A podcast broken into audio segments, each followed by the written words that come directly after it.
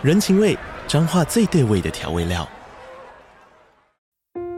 人，你在这端，我在那端，各自忙碌又相互牵挂。情，街角的吵杂声传递温暖与思念。味，是从每一个转角飘出的乡愁。这里是彰化县政府 Pocket 节目《彰化早咖》，我是主持人内克。从彰化大小事各具特色到旅游攻略，透过轻松有趣的访谈，带着大家走进最在地的早咖。准备好了吗？彰化的故事，我们说给你听。以上为彰化县政府广告。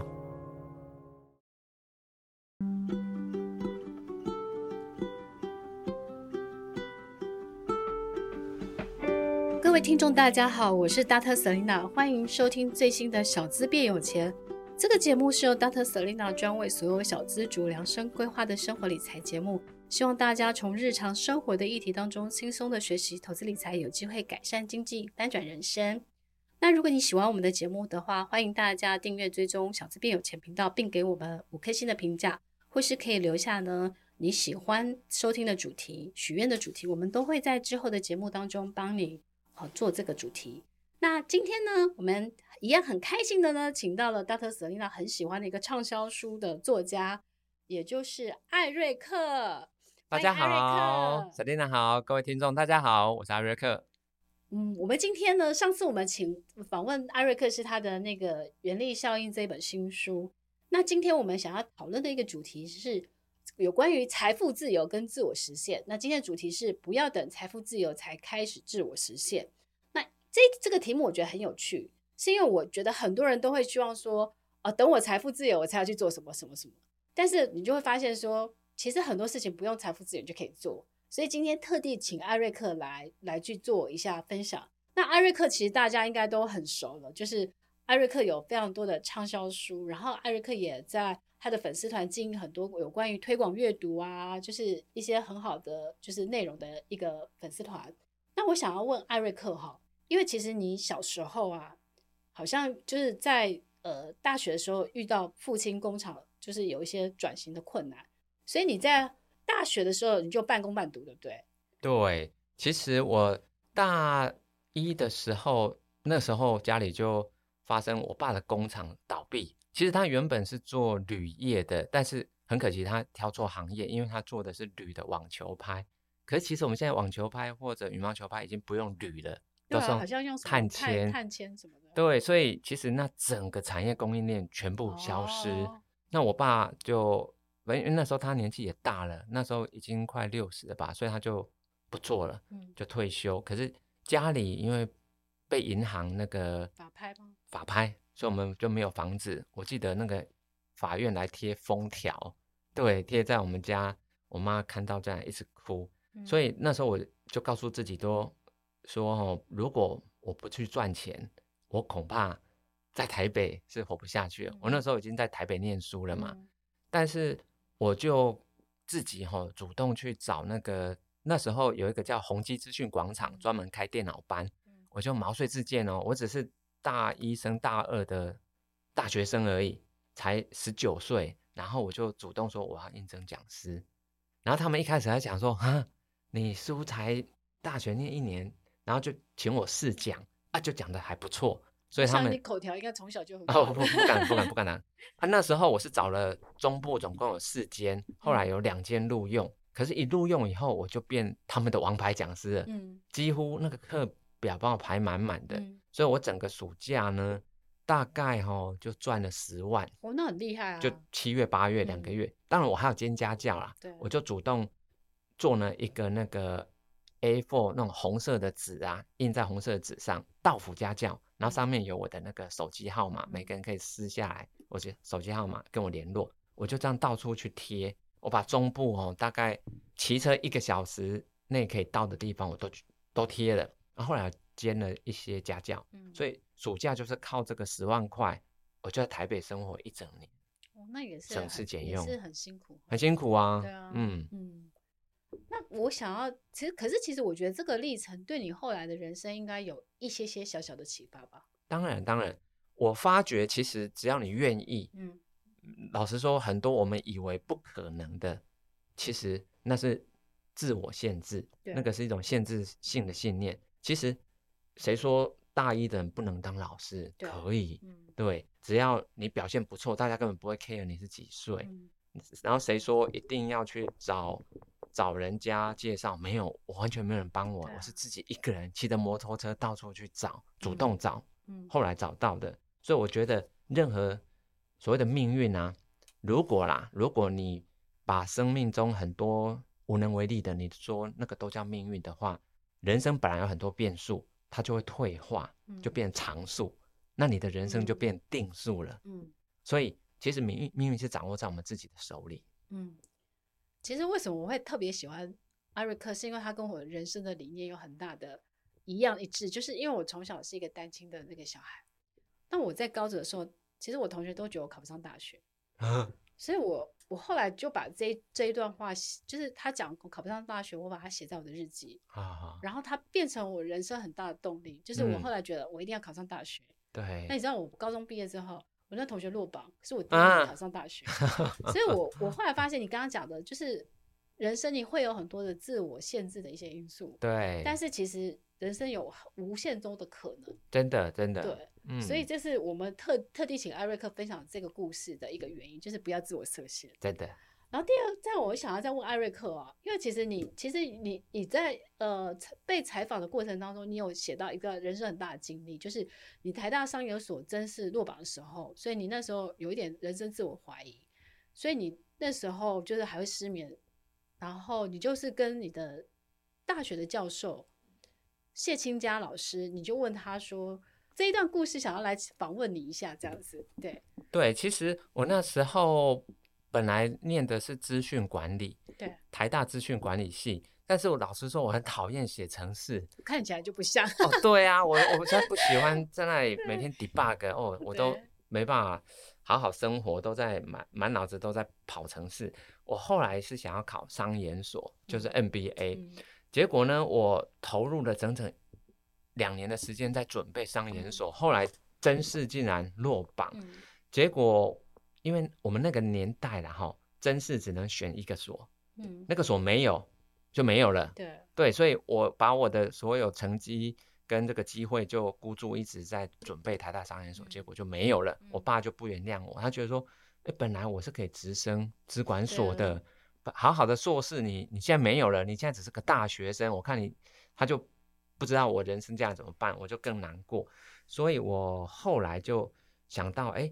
我们当时的资讯管理系的谢教授，他其实是抗癌的斗士。他其实当时已经很多人觉得很危险，后来他是抗癌成功，他到现在都还活着哦，那很厉害，很厉害，七十几岁，嗯。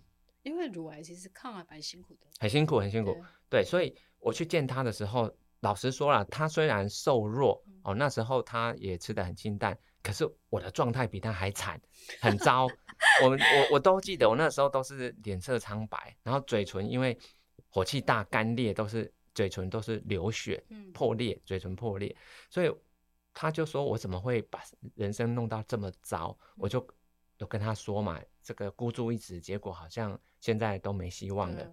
然后他就问我一句话，对，他说他说你想要考进商研所，为什么？我说我想要进上流社会，改。改改变我的人生，可是我现在好像越来越远了，好像没办法实现了，怎么办？他就问我说：“你理想的生活样貌是怎样？”然后我就说：“就是希望能够很悠闲的跟家人在草地上野餐啊，过悠闲的日子。”然后他就下一句话就让我震撼了，他就说：“好，这个场景里面，你是不是一定要念台大商研所才可以？”哎，我想一想。好像不用哎、欸，嗯、对啊，其实你想想看，你如果要过这样的日子，其实很多方法都可以，嗯、各个行业的人都可以哦，所以我就搞清楚了。他就告诉我一句话，他说：“哦，上流社会是在人的心中啦。其实那些清道夫啊，或者是这个，或者是这个拾荒者，他们的内心的富有程度，嗯、甚至比一般人还高。哎，你老师还有智慧哦。”对啊，大智慧，所以他就让我一句话，我永远记得啊。他说：“吼，心灵上的富有才是真正的上流。”哇，我一听完就一直哭，一直哭。原来我都搞错方向了，变实际上人，原来我都搞错方向了，我原来我误、嗯、一直误以为功成名就才会有美好的生活，其实不对，对对，所以那一次就是让我了解，不要执着，你不要一直认为说非得非得怎样，其实不见得啦，嗯嗯，啊，后来你还是考上了。对啊，后来我就赶快用大概三个月的时间，就熬夜苦读，后来是用考的，就考进去了，是吊车尾考进去的，哦，没有推甄，但是就是自己考上去。用考的，对，对。但是我觉得这一段故事应该对你人生有很大的改变了。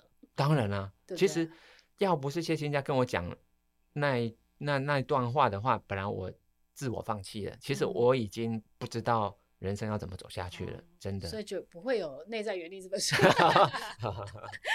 对，那我想，我我想要再问艾瑞克啊，应该是毕业后你就去当兵嘛？嗯，然后你那时候有遇到了九二一大地震，对，对不对？对。那这个过程当中，因为其实大家最近对地震也非常有感的，就是土耳其的大地震。对，你看那土耳其，因为我去过土耳其，你知道吗？啊，我也去过。土耳其是我去过六十个国家中最爱的。最爱的一个国家，嗯嗯、其实我我真的很喜欢，我知道我很想再去，所以看到那个土耳其大地震的时候，你突然会觉得人生有很很多的，又很很多的领悟，对不对？嗯，所以你那时候九二一应该也是有很大的领悟。对，其实我觉得上天的安排都是最好的安排啦，因为那那个时候地震发生的时候啊，其实你知道吗？总共我印象中好像有四千五百多人丧生在那次事件里面。嗯因为它发生在凌晨一点四十七分，嗯，大家都熟睡，对，来不及跑。嗯，但是我告诉你，那个九二一地震啊，它叫做车龙浦断层错动造成的。嗯，我那个时候在军中当人事官，我的营区就叫做车龙浦营区。哦，我就在车，啊，不，我就在断层带正中心，正中心正上方，所以是我的营区周围大概。五十公里内很惨，对，我记得我那时候地震一发生啊，我们那个晃动有多大呢？我在床上哦，我是上铺，它那个左右晃是位移超过一公尺的，我整个人快要被甩到地上了。对，我整个人就是硬是抓住那个柱子，然后呢，我们要逃出房间的时候逃不出来，门变形了，门变形卡住了。对啊，所以我们里面总共六个军官就一起撞，一直撞。撞到我跟你讲，外面所有人都跑，都已经逃生了，都跑到那个草地上去了，只剩我们被困在那里。后来我们撞出来的时候啊，我们是最后，我们六个人最后到草地上，你知道我看到什么场面吗？远远的天空是一片火红，嗯，原来是五十公里外的普里酒厂，因为对燃烧，呃，就是火灾，在那个烧的火光就把。天上的云造成是红色的，嗯，哇！我觉得那个根本就人间炼狱，对，对。然后到隔天天亮的时候，我才发觉我们营区外面所有房子全部倒，倒，全部倒了。本来是两层楼的都变一层楼，就是一楼都不见了。啊，有些是整栋不见。像本来有一个寺庙是在营区，我每天都会看着它，是在半山腰，有三层楼高，整座不见了。对。其实的人应该都我不知道，但是那个事件就是让我，我们同时要救灾还要收容灾民。其实阿兵哥啊，我记得那时候总统有下令，他说：“呃，救灾视同作战。”所以我们就是在作战。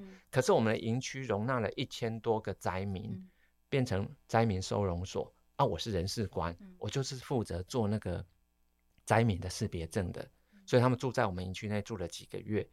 我我老实说，我在发那些识别证的时候，我都很难过。嗯、我希望发越少越好，可是很多，一千多个在我的营区、嗯。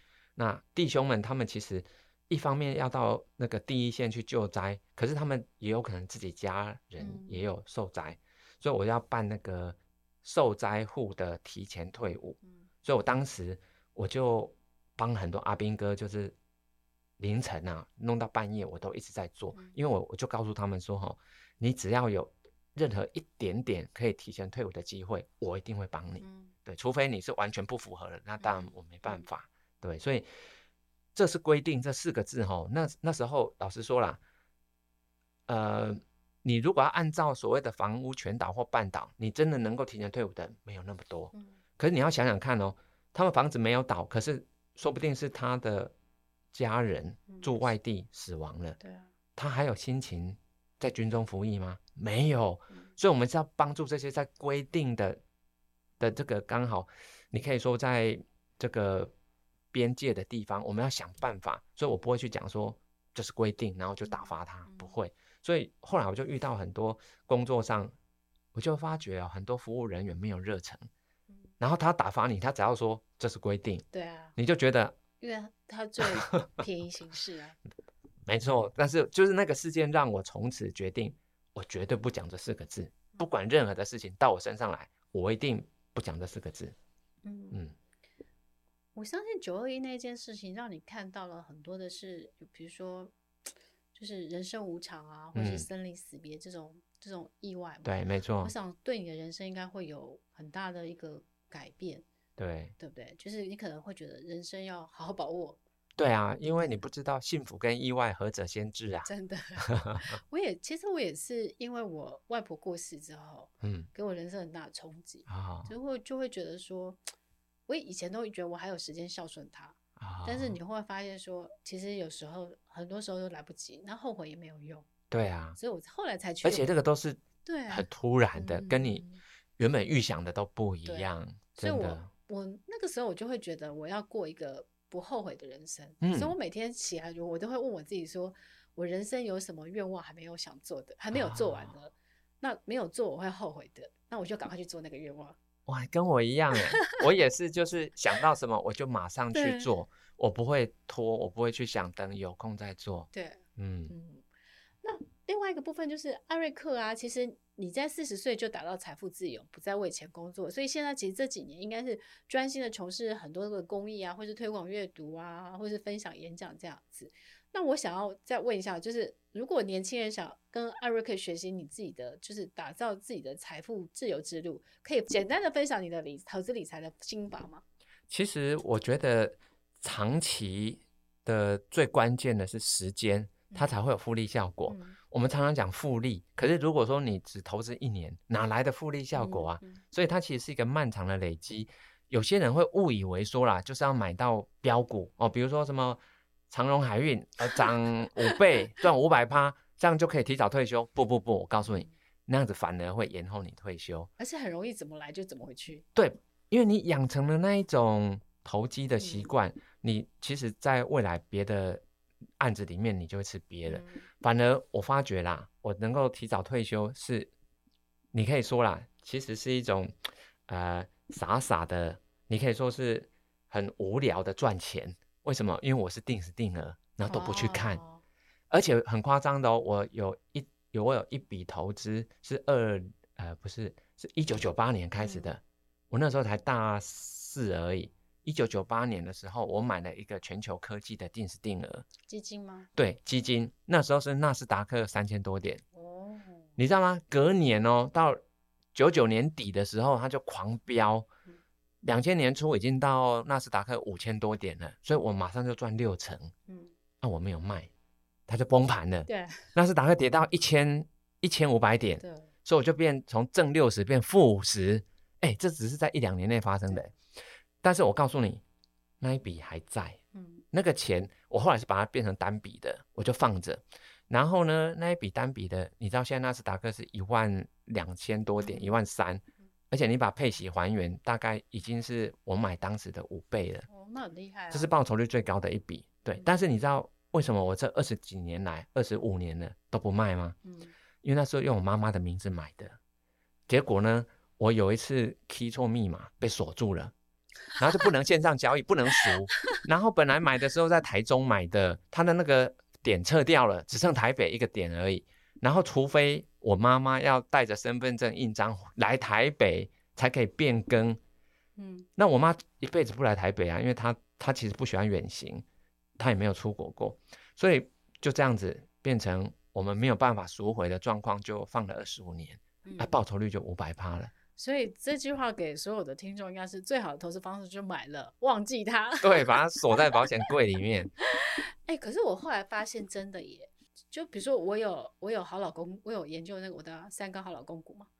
那我举例好了，比如说我之前在十年前我就研究出中珠，那时候中珠五十哦。啊、哦。那你看中珠最前前一阵子快到三百了。对对。那你你把它买着摆着，然后你可能比如说每年领到，比如说配现金或者是呃股票的时候，你再投入，嗯，那可能它到现在也涨了超过六倍了。没错，所以这个再投入很重要。其实我我刚刚当然讲我用我妈妈名字买的那一笔，你可以说是我运气好。可是我后来是真的凭实力怎么退休的，你知道吗？我后来又从二零零四开始买那个投资型的保单，嗯，啊，二零零六有买一笔，这两个加起来大概就两千万，嗯，所以我那时候是几乎把我所有的钱都去买投资型保单。嗯、当然，老实说，你要投资应该直接去买 ETF 或基金就好。可是因为我那时候我没有保险，嗯、那因为我需要保障，因为怕万一我还没有赚钱就死了怎么办？对，所以就我用投资型保单，可是。那个就是让我现在长期投资，因为你啊啊，你保单你就不会动不动想要去赎它嘛，你不会去动它。对，结果我我一放已经哎，二零零四到现在已经十九年的，嗯、我这两张都是缴二十年保障终身，所以我已经快要不用缴了，啊，保障一辈子了，啊，然后准备领这个两千万，这不是很好吗？所以前提是你不能一直去动它，你一直动它就没有长时间了。嗯我觉得艾瑞克这个方法很好。我现在有一个方法啊，你知道吗？就是比如说我买一些呃 ETF 啊，比如说我买，我随便举下，我买元大美在二十，它现在很低嘛。对。那我买完之后呢，我就把它借券给别人。哦。然后我就赚利息。厉害。然后因为我借给别人，对不对？我都不能动它了。对，没错。所以，然后我就觉得这个方法很好，就是因为比如说它像我买那个呃国泰投资等级的那个债券 ETF，它大概现在大概有五趴，而且季配息，对不对？对。然后你还可以就是出租给别人，对对不对？然后就可以赚个比如说一点五到两趴，没错。那你一年就有六趴了，哇，你好聪明啊！所以我就发现说，哎，这个方法非常好。真的，就是、其实对，其实你你你怎么那么年轻就懂这个？没有，我是在工作到很后面才，因为我们是专业机构法人嘛，然后才会有知道借券这个、啊、这个事情，所以那个其实都是有钱人在做的事情。对啊，所以我就有钱人都是用这样稳稳的赚。对啊，因为我发现说其实。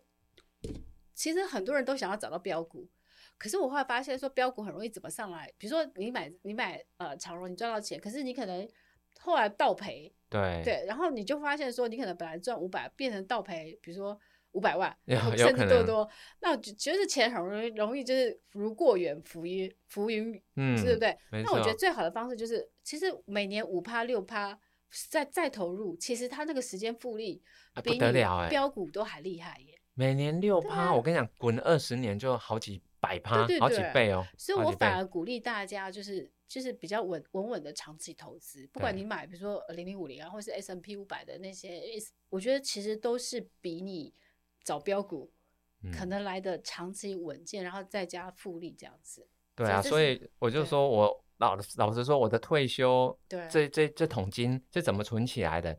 它是无聊透顶的赚的，所以。我没有，但是重点是你，你可以有两千万，这件事是值得大家佩服的。对，那而且那个只是投资型保单，算是我二十几年前缺缺乏保险是这么做。可是因为我把那个经验拿来做定时定额买基金，所以我其实后来存到大部分的钱是共同基金。对啊，因为我二十年前没有 ETF 啊，台湾你买不到 ETF 啊，海外你也很难交易，因为那时候。但是我觉得基金也是蛮好的啦，也不错。对对对，其实你只要挑个基金，真的可以放二十年。很少不赚两三倍的，而且我觉得最主要是再投入，没错，对，嗯，所以这是艾瑞克的财富自由的一个过程，所以鼓励大家买了以后就几乎，如果买到是一个长期稳健获利的，那你就是忘记它，然后再投入，这个应该会比你找标股更好，这样子，没错。那我想要再问艾瑞克哈，就是说，其实这几年你都在从事公益嘛？但是你其实你你其实常会鼓励年轻人不要单纯的追求财富自由，是为什么？因为其实我后来也是就是赚够那一桶退休金以后，嗯、我想要去做自己想做的事，嗯、我才发觉不是只有我哎、欸嗯，很多人都是努力提早财富自由，是为了真正做想做的事情。嗯、可是前提是你要知道你要做什么啊？对啊，我告诉你哦，在美国有做过一个调查，他是把那个。届龄退休，在美国大概是六十三岁左右。对，如果你是强迫被呃被人家就是说，哎，你太老了，你你不能再做了。我告诉你，这些人平均只有再活十八个月。我有看过那个调查，一年半而已，真的。其实，在欧洲也差不多。相信的，在欧洲也也做过类似调查，大概两年。为什么？因为他把人生的重心都放在工作了。当他没有工作，人生就没有重心了。他的心理会先出状况，然后身体就会出，然后就影响到身体了，很快就去世了。所以呢？重点不是在于几岁退休，而是在你退之后你要做什么，嗯、你要很清楚啊。嗯、那个东西必须要是能够让你再花个可能二三十年去，全力以赴去做的，嗯、你才有那个动力。嗯嗯、所以老实说，我在四十岁左右，我才真正做自己的开始。嗯、所以财富自由不是一个目标，它是个起点。嗯，对。我我其实蛮认同艾瑞克讲的，因为我之前之前有。呃，帮人家上乐活退休理财课，然后所以我花了很多时间在研究就是退休的一些计划。但我觉得艾瑞克讲到一个很好的重点，应该是在于，其实退休也不是不工作，而是赢回你人生的选择权，就是、啊、就就是你可以选择你想要过的人生，真的，而不是说你每天就是比如说每天去工作，然后就骂老板、骂同事，然后做的不开心，为五斗米折腰。对，我我觉得重点还是在于。你想清楚你要过什么样的人生？确实，所以我刚刚我一直讲错了一个名词。其实我不是退休，我是退而不退而不休。对，我只是找到不为钱工作的新的目标了。所以我现在做的事情其实更多，我现在更忙哎。对啊，我相信，因为我也 是，就是我发现我们我们就是可能不为钱工作以后，不为钱工作的时候可能更忙，更更更多事情可以做啊，因为你不受限制啊。而且你可能会。做的更开心，像我，其实我环游世界回来之后，我就看的越多，求的越少，所以我人生只做两件事，一件事自己喜欢做的事，哦、一件事可以帮助别人的事。好棒哦！对，所以我觉得就是，其实我特别，其实就是请艾瑞克来，就是因为我很喜欢艾瑞克他人生很多的经历，跟他分享的这个内在原理啊、原力效应这些书里面很多的重要的一些观念。那相信大家呢，如果认真看完这两本书。应该会对于自己人生的，就是找到自己人生的一些方向，或是重新设定你人生的一些呃成功的方程式，应该会得到很大的一个启发。诶，那你的书应该可以去哪里买？这样子，对。哦，其实二月一号上市之后，全台湾各大书店都买得到，还有各个网购平台，比如说博客来啊、Momo、金石堂线上、成品线上都买得到。那你有办签书会吗？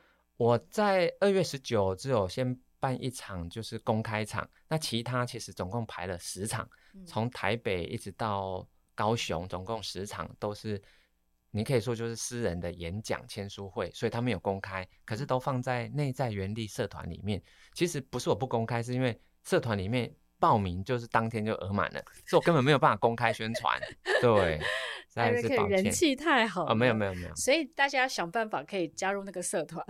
哦，他其其实任何人都可以申请啊，你只要确实填那个入社的呃问题，我们就会合作。如果就是大家可以去追踪呃定，就是应该可以去加入艾瑞克的粉丝团，对，然后跟他的内在原力的这个社团，对，那就可以掌握他这个十场演讲。其实艾瑞克应该也不只是十场演讲了，我相信他后面还有很多演讲，对不对？其实内在原力上是。我已经为内在原力讲了一百八十二场了，啊、嗯。但我觉得，我其实在今年应该会想要找艾瑞克来为小朋友来做，暑假的时候去去偏乡小朋友来做一个就是公益活动。太好了，对，因为我有个朋友是那个九州松饼老板，哇哦。然后因为我在呃两年前我有去得，我有去修那个儿童财商师资认证。那我其实去做这个目的是我想要在，因为我在偏乡学校有奖学金，哇哦，所以我想要去偏乡学校做一个理财的夏令营。哇塞，那我的朋友很好笑，他说他他可以就是捐松饼。就是让小朋友去做松饼，然后他说要让小朋友可以脑满肠肥，就是你脑袋满满的，但是你肠你可以吃到很多松饼这样子。好够哦！对，就是我们暑假好啊好啊好啊，来约来约。好，那今天我们非常谢谢艾瑞克带给我们人生精彩的一个非重要分享，然后真的就是推荐大家可以去看他的新书《原力效应》，也可以再去买呃，就是如果没有看到第一本，也可以回去再看他的内在原理。那今天谢谢艾瑞克，然后希望我们有更多的机会可以请艾瑞克来上小资变有钱的节目。今天谢谢艾瑞克，谢谢 Selina，谢谢各位，拜拜，拜拜。